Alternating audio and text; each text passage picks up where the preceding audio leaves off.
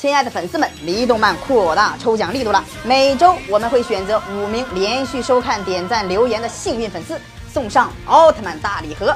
剩下的五位幸运观众可以选择奥特曼与怪兽的人偶或者奥特蛋哦。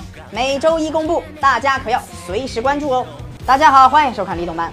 奥特曼是我们儿时的英雄，在攻击岛国这件事上还是帮了不少忙的。奥特曼特摄剧已经有了五十多年的历史了。按照年代来分，奥特曼可以分为两个年代。一个是昭和系列奥特曼，一个是平成系列奥特曼。两个时期的奥特曼在很多设定上都有很大的差别。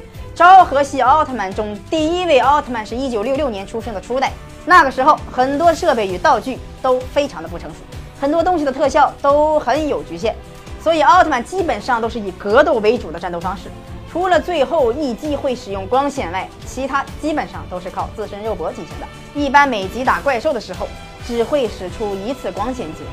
而平成系列奥特曼中，其实最开始的几个平成奥特曼还算好，和昭和时的奥特曼在战斗方面并没有什么太大的出处。最初的几位奥特曼光线技能也都不算多，但是最近几年的奥特曼，准确的说是从新生代奥特曼开始，那基本都是魔法系的奥特曼，打怪兽的时候很少用格斗，光线技能基本都是无限使用，而且一天中能变身的次数限制也没有了。新生代除了四处溜达的赛罗奥特曼以外，其他奥特曼在格斗能力上都是比较弱的。如果没有光线技能和借用其他奥特曼的能力的话，他们自己是打不赢的。而昭和系列奥特曼全靠一拳一脚打出来的江山，但是在招式的灵活性上，昭和系列又比不过平成系列的奥特曼。就整体来看，昭和系列自身能力更好一点，而且光线上也是能进行学习的呀。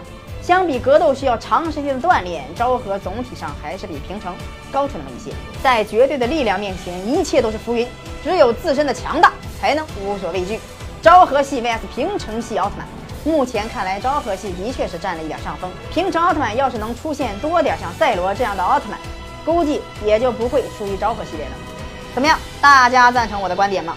如果有更好的想法，可以在下方留言讨论哦，我们一起在下方讨论起来吧。如果大家喜欢我们的节目的话，可以将李动漫的视频发送给朋友或者自己的群里讨论哦。如果讨论出了什么问题，可以及时回馈给我们，可能会有精美的礼品赠送哦。